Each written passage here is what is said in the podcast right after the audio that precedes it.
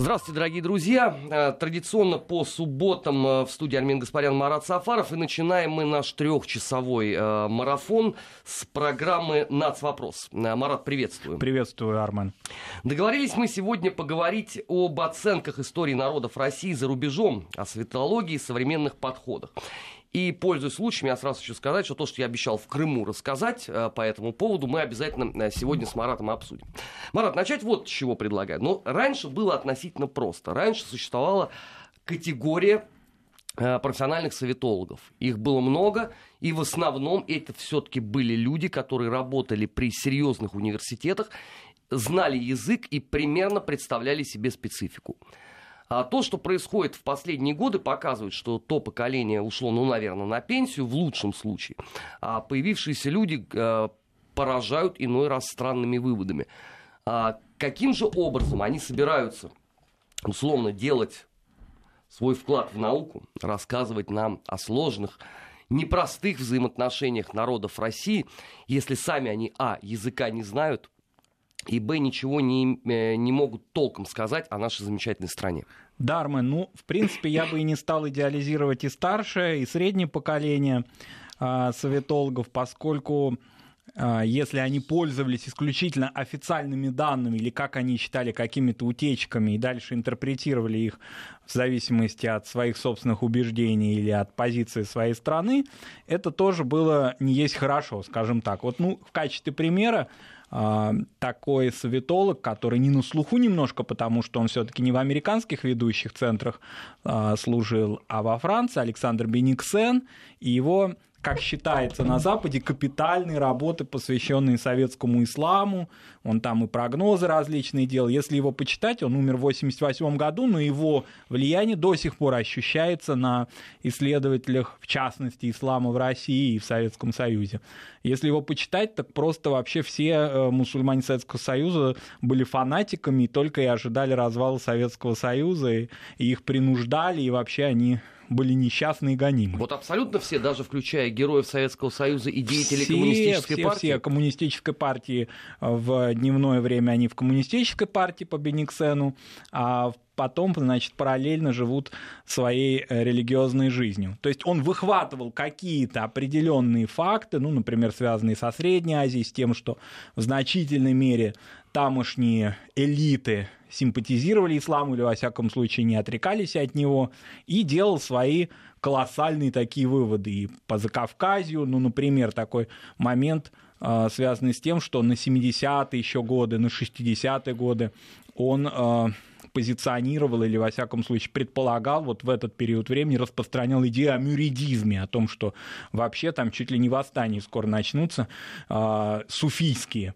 Ну вот в таком духе он это все делал. Это ни, ни в коей мере не умаляет его заслуг в том смысле, что какая-то интерпретация, какая-то альтернативная оценка состояния национальных отношений религии существовало, что-то до него доходило, были у него какие-то вероятные информаторы, но, тем не менее, большая часть этого наследия, конечно, сейчас может восприниматься только как какой-то историографический феномен, нежели а, объективная реальность. Хотя, еще раз повторимся, его наследие, вот в качестве его хотя бы одного примера, его школа до, до сих пор сильна. Есть и другие примеры, когда а, представители старшего поколения до сих пор оказывают влияние, оказывают влияние достаточно позитивное. Но я думаю, что здесь надо назвать прежде всего Элен Каррера Данкос.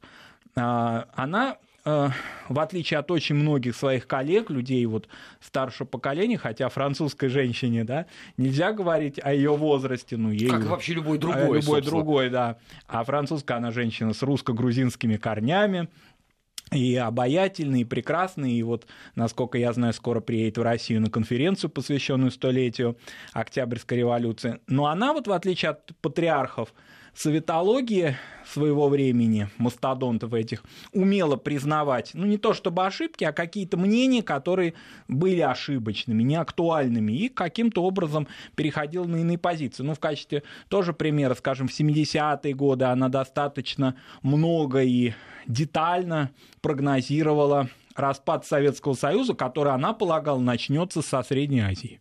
Вот так. Но если мы вспомним события в Средней Азии, то там, по-моему, о августовском путче узнали многие из теле сообщений телевидения. А вот это, кстати, очень интересный момент затронутый, потому что вот эти многочисленные западные советологи, ну, помимо того, что они точно так же, как и вообще все западные политические элиты, оказались абсолютно не готовыми к событию 91 года, они ошиблись стратегически в указании точки, э, с которой начнется, по сути, распад Советского да. Союза. Потому что кто-то говорил, что стартует все со стран Средней Азии, а кто-то уверял, что точка будет э, поставлена в этом процессе на Кавказе. Но на самом-то деле первыми уходят Прибалты. Прибалты, да. Если взять, ну вот в качестве таких апологетов, значит, э, выступают некоторые их ученики, советолка говорят, ну а как же, 86 год, Желтоксан, Алмата, но это никакого не имело отношения к сепаратизму, это скорее межнациональные проблемы. Ну, напомним, да, нашим радиослушателям события, связанные со сменой первого секретаря ЦК Компартии Казахстана на смену многолетнему Динмухамеду Кунаеву приходит Геннадий Колбин из, РС, из РСФСР. И это воспринимается как некое унижение значит, казахских партийных и а, элиты интеллигенции. И молодежь выходит на площадь, и, в общем, происходят определенные события такие, которые завершились, но, тем не менее, осадочек остался. Ну вот, собственно, и все. На огромном пространстве Средней Азии и Казахстана, кстати говоря, советологи про Казахстан речи вообще не вели. Они говорили о, собственно, Средней Азии, о том, что сейчас модно называть Центральной Азией. Кстати, это тоже советологическая фишка. Они э, во многом этот термин внедрили в сознание и русскоязычных ученых, и сейчас куда ни приди, на какую конференцию, все э, говорят Центральной Азии, хотя я им иногда поясняю коллегам, Центральная Азия это, извините, и Монголия тоже, но почему-то вы ее не изучаете. Но люди привыкли кальку англоязычную, значит, читать буквально, и им так проще.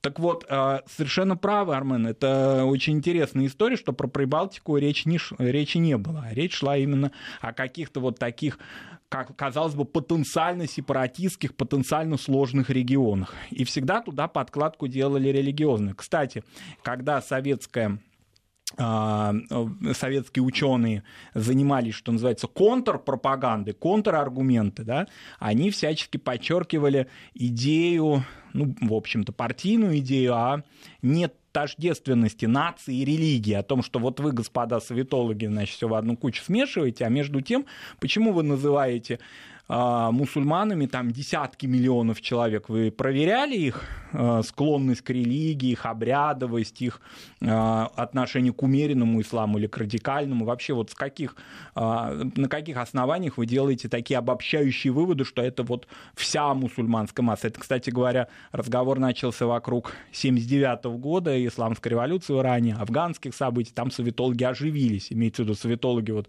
восточного такого фронта и вот, э, возвращаясь к Ленкаре Данкос, вот она прошла эволюцию. В этом смысле э, ее можно считать, я думаю, что президента Академии наук Франции и без нас, да, можно а, такой вывод сделать, но тем не менее мы скажем, да, а, серьезным ученым, потому что она действительно отказывалась от многого того, что теряло свою актуальность. Но сохранялись и жрецы светологии, которые, э, ну, уже, что называется, ни пяди не отдадут. Особенно мне кажется, что все-таки вот светологов и их последователей современных можно так условно разделить на ученых, которые пришли к изучению России, может быть, через славистику, через интерес к русской культуре, языку, истории и так далее, но были коренными жителями этих стран, американцами или французами.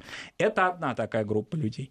И совершенно другая, где наукой уже совершенно же не пахло, это скорее публицистика и пропаганда, это диссиденты, выехавшие на Запад и каким-то образом нашедшие возможность трудоустроиться в различные центры и не, ну дальше ну, там вещавшие. Тоже раз на раз-то не приходится, ну, потому что есть приходится. Авторханов. Вполне ну, себе научный был подход. Вполне, ну так, ну, по тоже. меркам Советского Союза точно был научнейший подход. Ну, он, да, он же шел с таким бэкграундом-то э, получения образования в советских учебных заведениях, да? Если я не ошибаюсь, он даже там чуть ли не степень у нас еще ну, получил. Да, партшкола да. при ВКПБ, да. там э, ответственный по идеологии в Чечено-Ингушской ССР, там Хороший такой У набор. него только в содержании поменялось, но в принципе вот это бытие определяет сознание, у него оставалось что в Мюнхене, что в Грозном советском. Вот интересный момент. Раньше э, классифицировалось все посредством твоей принадлежности к коммунистической партии. Вот эти, условно, люди входят э, в КПСС, они там неблагонадежны в лучшем для них случае с точки зрения Запада. За последние годы они странно поменяли вектор. Они теперь рассматривают условно не партийную принадлежность, а религиозную. С чем это связано? Ну, я думаю, что это связано прежде всего с тем, что и советология, и ее последу... последующие такие да, течения, я вот и советологию-то наукой назвать все-таки в таком классическом нашем, может быть, гумбольтовском, да, каком-то русско-немецком смысле не могу. Скорее, Но это уже все-таки наука такая. ну идеологическая, да, какая идеологические какие-то концепции, да. А, так вот, если брать предыдущие годы, а, и сейчас сохраняется главная черта а, этой области знаний, ее публицистичность, ее броскость, ее простота, ее доступность. Вот если мы откроем эти работы, мало какие а, сопровождаются каким-то солидным научно-справочным аппаратом, какой-то вот такой нашей характерной для нас, ну, в кавычках, конечно, говорю, такой академической скукой, да, это все читабельно любым человеком, а благодаря интернету, благодаря тому, что это на английском языке, это могут читать и другие. Так к чему вот религия? А религиозная и публицистическая, они как-то рядом ходят. Это очень просто так объяснять ситуацию, не копать какими-то... Ну вот как мы, допустим, в предыдущих эфирах разбирали вопросы, связанные с языковой, например, тематикой. Вот это э, наш коллег э, на Западе мало интересует. Они Э, ну, во-первых, не владеют этими языками, да, да и, собственно, и цель такой не преследуют. Религиозное объясняется проще. Ну, а если говорить религиозное все-таки под этим эфемизмом конкретнее искать, конечно, мусульманское прежде всего, потому что этот фактор э, интересует и западного читателя, и, как им кажется, читателя и на постсоветском пространстве или слушателя. А православных что они так обделили вниманием? Ну, раньше ведь, э, если вот так вспомнить, и на Радио Свобода был огромный цикл э, религиозных программ на всех языках, да, ну, в, в том числе о православной традиции. А сейчас я вот обратил внимание, а, православных почти не употребляют. То есть все крутится, вот если вообще послушать, у меня ощущение такое, что они, может быть, несколько путают Россию, Саудовскую Аравию, где чуть ли уже там не государствообразующая религия. Да, это такое э, можно уже заметить, да, за последние где-то около, ну, как минимум 10 лет. Мне представляется, что это связано и с объединением Русской Православной и Русской Православной Церкви за рубежом. Тоже очень важный фактор, потому что значительная часть э, слушателей и читателей этих товарищей были прихожанами и радикальными часто прихожанами Русской Православной Церкви за границей. И, соответственно, после интеграции церквей, после их объединения, а как раз именно в этот период оно и происходило, а, ну вот, собственно, поле это не осталось. Ну, какие-то определенные, особенно в США, остались а, непричисленные приходы, ушедшие, что называется, уже совсем в радикализацию в такую. Но это очень мало, да, и поэтому это поле не, ну, не окучено. Зачем объяснять людям то, чего они а, слушать заведомо не будут? Мне кажется, что вот этот процесс вхождения в Айкумену Русской Православной Церкви РПСЦ, значит, оно вот в определенной мере а, лишило а, их потенциальной аудитории.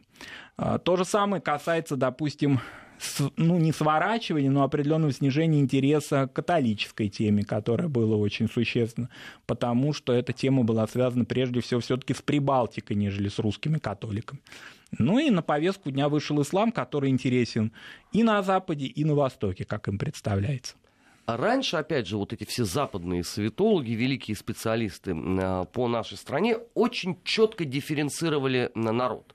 Вот, условно, 15 союзных республик и там 200, я не знаю, 50 условно национальностей. Их объединяли по какому-то одному им понятному принципу, и на них работала вся эта агитация.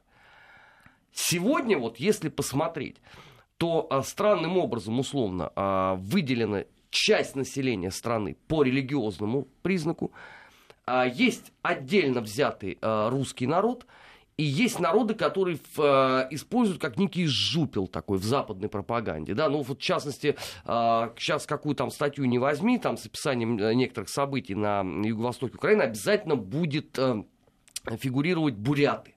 Хотя до этого я вот не могу на скидку сказать, вообще там они когда-то описывались кем-то Мне из кажется, этих людей. даже и я могу ошибаться, но насколько я помню, и редакций не было бурятских ни на «Свободе», ни на других Нет, нет, не станциях. было однозначно. Да, бурят-монгольских не было, а теперь они заинтересовались. Ну, это такие временные, что называется, помутнение рассудка, такие вот публицистические заскоки. Вот сейчас это, как им представляется, интересно, потом они об этом забудут. Интересный такой факт, что а, в 90-е годы началось такое определенное переформатирование национальных студий, национальных редакций на той же «Свободе» и на других станциях, а, причем с таким же самим им только ведомым порядком, вот каким-то образом. Вот этот народ, вот он уже сейчас не нуждается в нашей опеке и попечительстве. Как-то вот он уже сам будет жить, как хочет. А этот народ еще надо в определенной мере просвещать. Вот это интересная такая позиция остается. Особенно она происходила в момент переезда, ну, если брать «Свободу», а вместе с «Радио Свобода» переходили целые штаты этих, значит, товарищей, исследователей из э, Праги, из Мюнхена в Прагу, вот когда вот это великое, великое переселение народов произошло в 95 году, вот тогда многие студии закрылись. Но вот есть такие старейшие студии, которые до сих пор активно работают, и они достаточно, я бы не сказал сразу вот, что они в каком-то негативе только по отношению к национальной политике находятся, но, безусловно, черпают информацию скорее отрицательную, что ли, ну, ищут какие-то отрицательные моменты. В качестве примера, скажем, это старейшая радиостанция, она с 51 года работает. Это радиостанция «Азатлык», татаро-башкирская редакция. То если ее посмотреть, а там есть, кстати, и крымская страничка на этой э, станции. Ну, она... а о Крыме мы поговорим сейчас отдельно, ну, во да, второй части. Ну, вот, к примеру, да, вот эта станция до сих пор вещает. Кому она вещает? Для чего? Что она хочет рассказать? Что слушатели или читатели в Татарстане, Башкортостане или за пределами этих республик не знают такого, что они им эксклюзивно могут сообщить. Тем не менее, финансовые средства в это до сих пор вкладываются. А, у нас на СМС-портале спрашивают, э, где комрад Гия. Его не будет сегодня и завтра, но потом он, конечно же, появится, снова будет э, радовать э, свою аудиторию. Марат, раньше у нас была традиция ночью слушать BBC. Да. BBC, Радио Свобода, Радио Свободная Европа, ну вот вообще причаститься, так сказать, э, запрещенными голосами. В 90-е годы, когда э, закончилась та фаза холодной войны, традиция эта, в общем, куда-то ушла. И никто даже не обращал, по сути, внимания, потому что, ну, сложно, на, на мой взгляд, отличить вообще, чем там отличалось радио «Свобода», условно, от того, что говорили даже некоторые государственные средства массовой информации в 90-х годах. А вот сегодня осталась в обществе эта потребность, условно, э, слушать именно западный взгляд – Вообще, насколько вот для народов России вот сегодня, там, в 2017 году, актуальна позиция, условно, BBC какого-нибудь? Мне представляется, что тут тоже немножко нужно разделить. С одной стороны, есть такое потоковое вещание, вообще универсальное, и там национальные сюжеты или религиозные сюжеты занимают какое-то определенное место. И другое дело существование национальных редакций, которые вот прямо ставят собой своей цель 24 часа в сутки эту тему освещать. А есть часть э, общества, это очевидно, часть интеллигенции национальной, которые интересуются продукцией национальных редакций. Во всяком случае, можно по соцсетям обнаружить, что делают перепосты этих сообщений, во всяком случае почитывают эту информацию. Благо, что эти станции, они тоже идут в ногу со временем. Например, они понимают, что сужается распространение национальных языков, и они делают зачастую страницы на русском языке, так, чтобы это все было общедоступно. То есть они следят за такими вещами. А определенно есть часть людей национальных ну, элит, не элит, интеллигенция, не интеллигенция, все это трудно такими дефинициями объяснять, но, во всяком случае, как мы в одной из предыдущих программ а, говорили, и тогда иронизировал, активисты. Вот давайте такой термин, может быть, применим и сейчас. Национальные активисты. А вот они, конечно, большие потребители этой информации. А что касается а, потоковых программ, программ, в которых это затрагивается, но не является основной темой, я думаю, нет, конечно. А вообще вот вклад а, во всю эту конструкцию вот этих самых а, национальных активистов. Потому что тогда, условно там в 60-х, в 70-х, да даже в начале 80-х годов, многие советологи искренне считали, что вот этот вот тот самый костяк, который сможет э, условно расшатать советскую власть и демонтировать ее в дальнейшем. Ну, правда, под словом «дальнейшем» там, может быть, столетия подразумевались. Но сегодня вот э, в эпоху социальных сетей, тех же самых, да, э, когда условно там каждый второй человек является активистом чего-либо, насколько актуального подобного рода конструкции? Нет, конечно, сейчас нет, но вот если мы посмотрим на наших соседей, то а, многие представители различных политических движений на Украине были связаны с украинской или с польской редакциями а, Радио Свобода, например, и были очень активными. И, кстати говоря, во многом превосходили своих коллег по этому движению активистов-то. А, и тем, что они лучше знали аудиторию, и тем, что они знали хорошо национальные языки и хорошо вещали, и вообще они были людьми профессиональными во многом. То есть они рекрутировались из числа, может быть, не активистов, журналистов, а из числа журналистов и пропагандистов вот этих вот редакций. Во всяком случае, украинской а, и польской в значительной мере. Мы знаем даже людей, конкретные фамилии этих людей, которые а, пришли в политику украинскую или, во всяком случае, в общественную жизнь и на Майдан пришли именно оттуда. Собственно, это, это сбрасывать со счетов нельзя. Это люди э, в значительной мере подготовлены.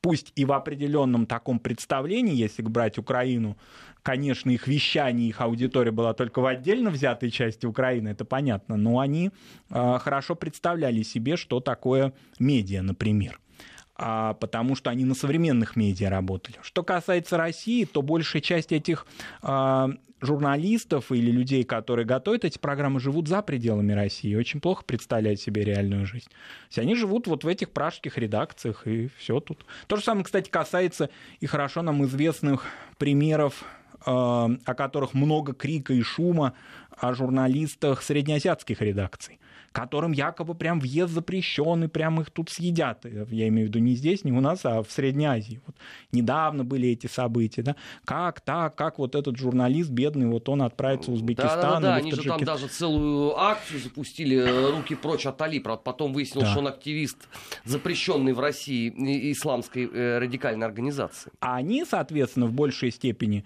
для них просто ну, пытка вернуться на родину. То есть они живут в Праге. Ну, максимум они доедут до своих пределов, это Россия. Вот, ну, дальше уже все. Дальше это уже бастионы, которые нельзя никак преодолеть. Вообще вот это очень интересная тема, потому что раньше все вот эти вот политические активисты сначала говорили о том, что нас Родиной не испугаешь. То есть, дескать, мы готовы в любой момент туда вернуться, и никто лучше нас, в принципе, не знает, чем живет страна, какие у нее сейчас приоритеты, какие проблемы, как это все надо решать.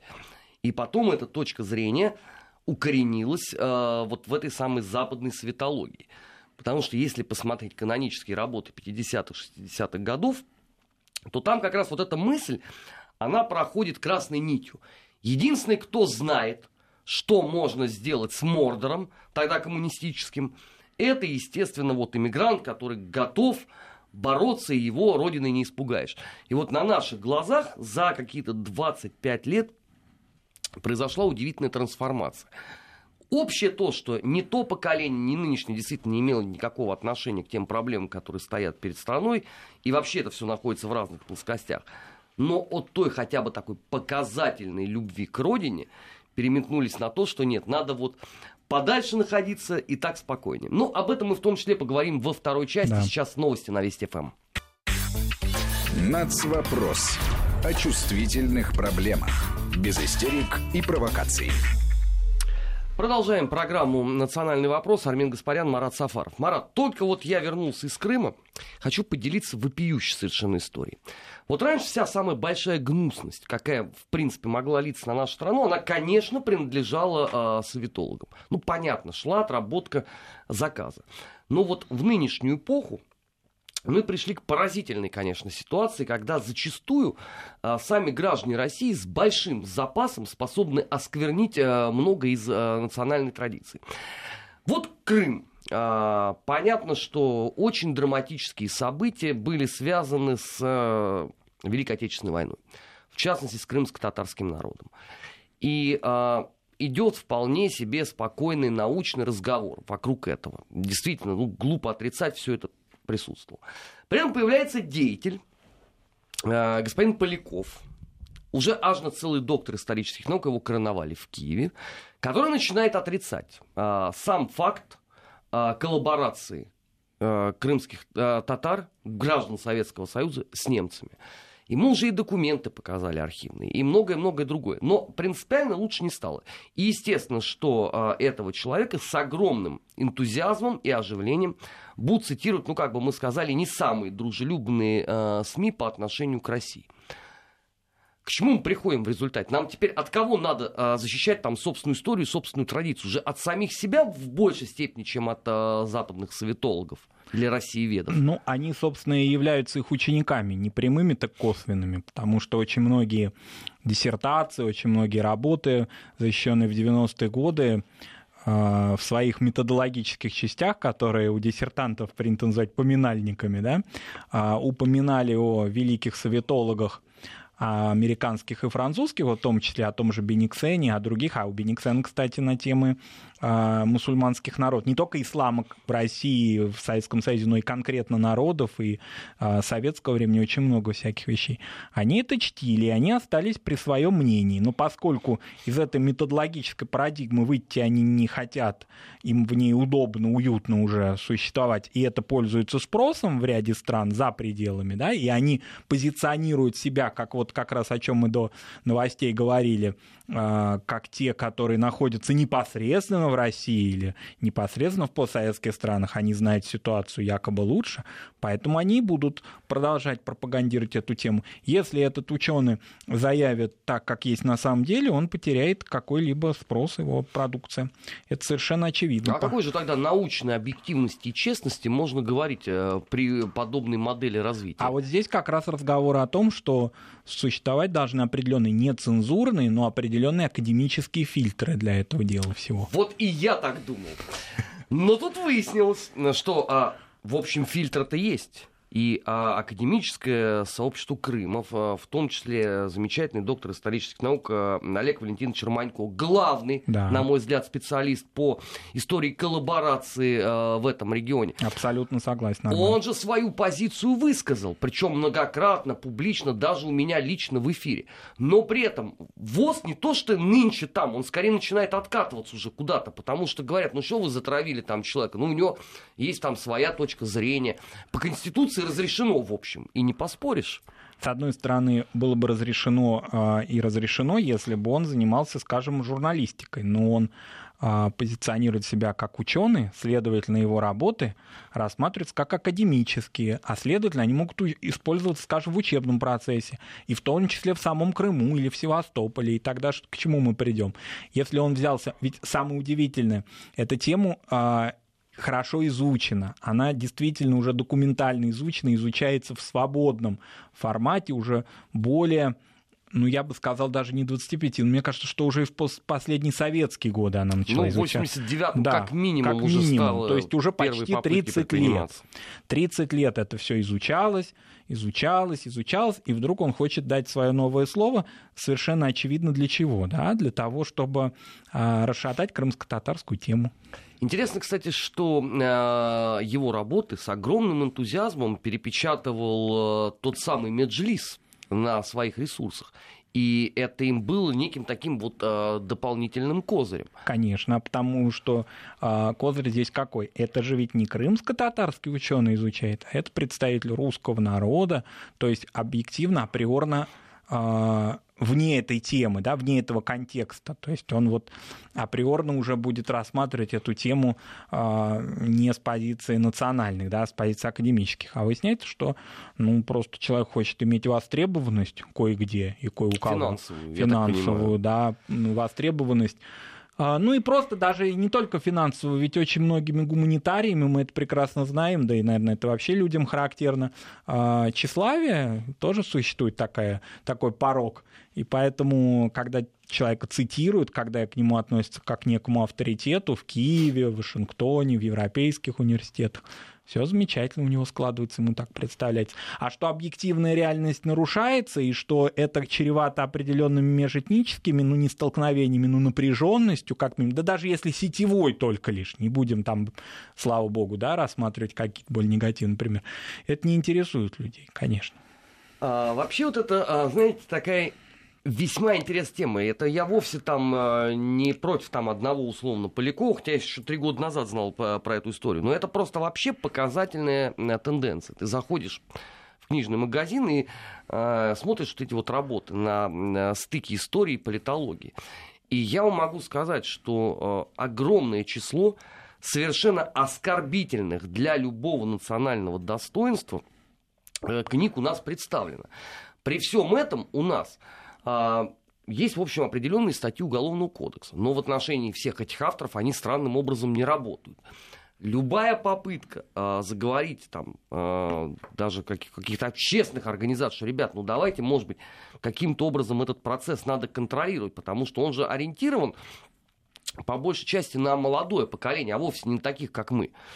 Тут же начинается э, истерика, что это там первый шаг к цензуре, э, к вечному давлению на каких-то удивительных людей и так далее, и так далее. Но что тогда? Э, молчаливо ждать и смотреть просто за этим откровенным издевательством, потому что вот мне давеча тут попалась одна книга, э, где автор в таких э, терминах определил э, политические э, и нравственные предпочтения донского казачества, что я при всем торжестве гласности это не хочу воспроизводить. понятно это. Дело в том, что если берем мы, допустим, законы, регулирующие деятельность СМИ, где часто подвязались эти люди, то там сейчас этой ситуации нет, или она стала гораздо сложнее, потому что может получиться предписание этому средству массовой информации, а, связанное с экстремистской деятельностью его авторов. А вы совершенно правы, если мы берем книжный рынок, этих вещей нет, и, пожалуйста, пиши, что хочешь. А, Более того, это все очень, э, вы абсолютно правы, находится в такой тесной взаимосвязи с политологией. Вот это вот светологическая старая а, канва, делать все доступно, интересно, броско и понятно, и не надо всякими ссылками и отсылками сопровождать. Вот открывай, читай. Это очень хорошо восприняли вот эти авторы современных работ, посвященных межнациональной теме или отдельным его сюжетам. И казачество, и Крым. По Волжье меньше, и часто из числа местных авторов это исходило, да, не из числа столичных или зарубежных, а местные авторы этим занимались, политизировали историю. Это, конечно, было связано, допустим, ну, с Поволжьем. Башкирии, например, например это да. регулярно это, происходило. Да, ну это понятно, что там была определенная тоже, можно найти определенную причину этого, поскольку длительный период времени национальные версии истории в советское время были закрыты, замалчивались, и, конечно, выросло целое поколение вроде с виду советских ученых университетских или состоявших в структурах Академии наук СССР, а в жизни, э, вернее, в параллельной своей жизни в стол чего-то там сочинявшие или своих аспирантов, учившие совершенно иному да, видению истории. И когда открылись у них возможности, вот этот шлюз открылся, и, конечно, пошло в таком агрессивном в таком 90-е годы радикальном виде, что в общем-то, даже страшно становилось за нашу науку в национальных республиках, существует ли она вообще, историческая имеется в виду. Сейчас ситуация несколько там изменилась, но тоже сказать о том, что она полностью сгладилась, нет, не приходится возникает какой-либо определенный сюжет или инфоповод, и опять активизируется. Вот это, кстати, к вопросу об инфоповоде. Ведь ученый не может на инфоповоды э, реагировать, ну, как-то не должен, во всяком случае. Это не прерогатива ученого. Ученый должен тенденции рассматривать. Да я могу назвать десяток ученых, вот. которые отреагируют на любой информационный да. повод гораздо быстрее, чем это сделает любой ведущий Вести ФМ. Абсолютно верно. И они на тут те же национальные редакции Радио Свободы или других, не просто, да, вот Радио Свобода, но это просто как такой какой-то символ или как чего-то такое наиболее яркое и понятное. А масса СМИ, которые существуют в самих регионах, где они зарегистрированы, может быть, за пределами России, но, во всяком случае, определенная часть сетевого сообщества охотно им доверяет проблему мы обозначили, чтобы нас опять потом не обвинили в огульном критиканстве. Это такое тоже очень часто Бывает. звучащее обвинение, что вот вы вопрос ставите, но при этом вы категорически не желаете подсказать, ну, хотя бы примерные ответы на него. Вот чтобы этого не было, в последней э, части параллели как раз мы с Маратом попытаемся э, реконструировать, что могло бы сделать э, и государство, и общество по этому поводу. Сейчас уходим на региональные новости, прогноз погоды. Нацвопрос. О чувствительных проблемах. Без истерик и провокаций. Э, продолжаем программу. Армин Гаспарян, Марат Сафаров эм, в студии Вести ФМ. Э, Марат, ну мы анонсировали уже э, попытку некой реконструкции того, что можно было бы сделать. В 90-х годах самая популярная теория на этот счет звучала следующим образом. Государство должно разработать механизм выдачи грантов научным сотрудникам, которые будут потом что-либо делать, и этой проблемы у нас не станет, потому что мы будем вот теперь как часть западной цивилизации такой по абсолютно стандартному формату. В 2000-х я знаю, что этот механизм работал, но тогда у меня возникает вопрос. Ребята, а почему как было в 90-х, так по сути осталось и сегодня? Куда делись все эти усилия? Ну, потому что эти гранты, вот, допустим, даются гранты региональные на изучение э, каких-то исторических сюжетов. А, но принимаются они не по содержанию, а по форме. То есть любой человек, который работал с грантами, он прекрасно знает, какая формализация там, колоссальная. То есть человек тратит, исследователь, значительную часть своего времени на заполнение документов и так далее. Но содержание-то у него особо никто и не спрашивает, ну выполнил он работу, и слава богу. То есть суть его содержательной части, она не интересует никого. И дальше он с этой работой, часто не совпадающей с интересами того, кто ее, собственно, профинансировал, ну и дальше он с ней э, ездит куда хочет. Другой разговор, что определенный порядок наводится, нельзя сказать, что наведен в части а, э, э, в части сертификации и стандартизации диссертационных работ значительная часть диссоветов, которые по существу были такими идеологическими центрами да, в региональных вузах. Но они сохранили, э, конечно, они специфику советских, советских времен. времен. Да, но только в обратную сторону. То есть они вместо того, чтобы быть кафедрами э, научного коммунизма или истории КПСС, они превратились в историю там, разных политических деятелей начала 20-х годов, или дореволюционных, там, ну, начала века, скажем, да, и обслуживание их а, биографических потребностей. Мы знаем это по ряду регионов, и один регион у нас с Арменом любимый. Мы не будем его называть, а то из этого региона сейчас начнется шквал, что же вы нашего национального лидера общественного движения начала века так постоянно притесняете. Он у нас такой любимый персонаж. Но а, работал целый регион на него, на этот персонаж, и не только там.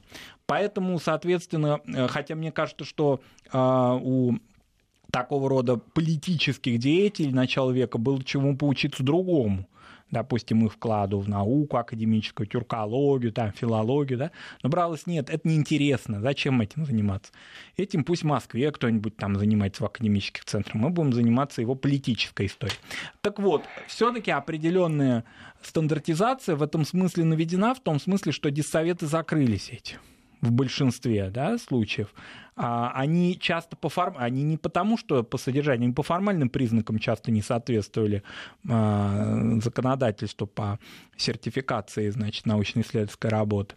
Это в определенной мере порядок навело. Ну, так или иначе, мы этих идеологов с учеными степенями теперь уже в молодых и средних поколениях видим гораздо меньше тогда как раньше они могли иметь какие-то определенные на региональном академическом уровне и ресурсы, и полномочия, то есть они могли заставлять других людей думать, как они. Такое мы знаем, и такие случаи возникали, когда целонаучные школы возникали. Они вот к вопросу о начале нашей программы советологические, ну так, в кавычках, только находящиеся внутри нашей страны теперь, они а где-нибудь в центре Гаримана или еще где-нибудь на Западе. Мы живем, по сути дела, в уникальную эпоху когда можно, не обладая ровным счетом, не то что там э, академическими, там, научными достижениями, а даже элементарными просто знаниями какой-то темы, э, можно стать неким таким opinion-мейкером посредством социальных сетей. Да. И гораздо в большей степени этот процесс сегодня, кстати, происходит не там а, на каких-то конференциях по упомянутому политическому деятелю начала 20-го да столетия. давайте назовем так и быть, Заки Валиди, мы его да, имеем ну, в виду, мы, наш мы, любимец. Мы, мы, мы действительно часто с Маратом а, это упоминаем в программу. Ну, такой действительно очень э, яркий пример. Он яркий, какой-то показательный вот во многом, не только на масштабах, да, в масштабах, вернее, Башкирии, но и как-то вот вообще он шире, как-то вот такой феномен. Это собирательный во многом да, образ. Да, да, во многом действительно собирательный. Так вот, не обязательно спорить э, на конференциях, не обязательно писать какие-то там монументальные работы или даже выступать там в эфире какой-нибудь условно радио свободы. Достаточно зачастую написать какую-то откровенную глупость на стыке с гнусностью. в своем аккаунте в любой социальной сети, и начинается бурление. И самое поразительное, что это уже подхватывают средства массовой информации. Да, и часто подхватывают и цитаты эти, и самих людей в какой-то пул такой экспертного сообщества берут, потому что очень многие ниши, которые должны были бы занять серьезные ученые, они занимаются именно такого рода сетевыми публицистами, да, когда, э, ну, какой-то там, допустим, вопрос, связанный с языком, скажем, актуальная тема, чего мы в эфире обсуждали неоднократно эту тему, или какие-то другие моменты, ну, вот, допустим, эксперт, ну, где он, кто он, какой-то скучный придет академический дядечка, который не умеет э, публично выступать, он пишет многотомные работы на эту тему, но достаточно там в медийном пространстве э, не способен довести свою мысль. А здесь какой-то молодой активист сетевой замечательно шпарит на эту тему, вот и он становится востребован. На региональном уровне это очень часто происходит. Единственное, что на региональном уровне а, это и, и беда, и в этом смысле и плюс региональных медиа, их в значительной мере неразвитость. В том смысле, что они, ну как бы сказать, а, долго размышляют или долго соображают на тему какую-то информационную, то есть они в значительной мере консервативны часто, да, и когда, а, я имею в виду не телевизионные радийные СМИ, а сетевые же региональные СМИ, ну, то есть они долго раскачиваются, и поэтому очень часто эта информация, к счастью, начинает уже уходить, только тогда они находят какого-то себе национального активиста и с ним работают. Таких примеров много. А, если бы они работали пооперативнее, то очень такие таких негативных примеров мы бы видели гораздо больше. Так счастью, их и так немало. Ну, их немало, да, но просто вот сам какой-то вот такой достаточно провинциальный уровень э, сетевых СМИ в регионах зачастую, он и приводит к тому, что они недораскручивают таких товарищей. А мне кажется, что здесь дело вовсе не э, в неком уровне или в некой такой планке стандартизации вот, э, угу. этого материала. А здесь дело принципиально в ином – в желании постоянно, чтобы вот эти темы очень сложные, непростые действительно, все время фигурировали в медиапространстве. Поэтому там одна не прошла, ничего страшного. Ну, новый Можно начнем, три да. насыпать. Ну, вот такой яркий очень пример. Это с э, легионом Идель Урал. Я да. там все про свое, про Великую Отечественную. Знаешь, когда вышла книга э, Гелязова, да. замечательная, она заинтересовала, условно, пять инвалидов ума типа меня. Ну, то есть люди, которые действительно постоянно занимаются проблематикой коллаборационизма. Вышел документальный фильм, который получил награду на Казанском э, фестивале. Ну, казалось бы, событие. Но вот весь вот этот движ, такой вот э, сборище пираний в аквариуме, он ведь начался с того, что за и против выступили люди, которых я не знаю, я до этого никогда не видел, чтобы они занимались не то что там татарским коллаборационистам, а вообще, чтобы они это слово да, произносили. Они выговорить-то его не могли раньше.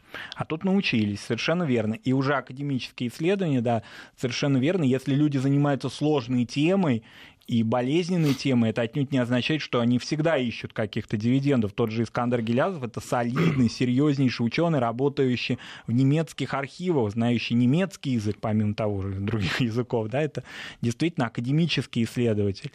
И э, других таких примеров э, ну, немного, к сожалению, но можно назвать в регионах ученых солидных. Ну вот Олег они, Романьков, ну, например, же, да? да, да, такого же именно уровня ученых. Но они как-то вот, э, ну, во, во всяком случае, оказываются только в академическом поле, а не в медийном. Совершенно верно, и выходят эти так называемые национал-активисты, которым а, хлебом не корми, они будут эту тему обсасывать. Главное, что а, их интерпретации, вот казалось бы, ну вот даже послушать их, ну уже какая могла бы быть вокруг них аудитория, когда, ну, это э, два слова связать часто люди не могут. И действительно, слово коллаборационизм-то выговорить не могут. Но, тем не менее, собираются люди вокруг этого. Это может быть эффект еще и соцсетей, вообще какого-то сетевого вот такого вот феномена, когда информация э, не имеет никакого фильтра вообще. Вот нам на смс-портал 5533 Вести пришло. Армин Субач, очень просим, расскажите о черносотенцах, русском национализме. Доступно объясняйте для контингента 14-19 лет. Простите. Ну, наверное, Действительно, может быть, мы как-нибудь в рамках нацвопроса и да. должны бы поговорить, в принципе, про такое явление в нашей истории, как э, союзы Михаила Архангела, потому что вот э, интересно, что у этой темы невероятно сложно. У нее до сих пор не появилось серьезного, нормального, объективного числа исследователей. Да, вот скажем, очень интересно, о меньшевиках, о кадетской партии, уже там целые библиотеки сложились, да? да? А, а, ну, о либеральных партиях, кадетской, собственно, ее и назвали, да, вот они, эсерские и так далее. А здесь э, провал. Либо эту тему берут на вооружение те товарищи, которые далеки от науки, либо вообще ничего нет. Ну, в лучшем случае, в лучшем потому случае. что, конечно, мне доводилось э, читать такие работы о черносотенцах, что, в общем, трудно было скрыть изумление. Где но это, это вообще и субъект, по-моему, смешались очень часто. Да, да? но это такая, это характерная, к сожалению, у нас история, потому что я да. знаю, там есть в Питере один доктор наук э, Иванов, который вот именно этой там проблематикой занимается. Есть ну, на региональном уровне там какие-то вот э, достаточно интересные, ну, может быть, статьи, скорее, не монографии, посвященные э, региональным каким-то аспектам черносотенцев красотица, но не более того. Ну вот об этом мы, наверное, поговорим в одном из э, выпусков э, «Нац. Вопроса». Вернется наш э, друг, товарищ Гея Саралидзе. Будет действительно такая хорошая, полноценная дискуссия. На этом на сегодняшнее заседание нацвопроса мы объявляем закрытым. Марат Сафаров, спасибо огромное, Марат, за спасибо, участие. Арман.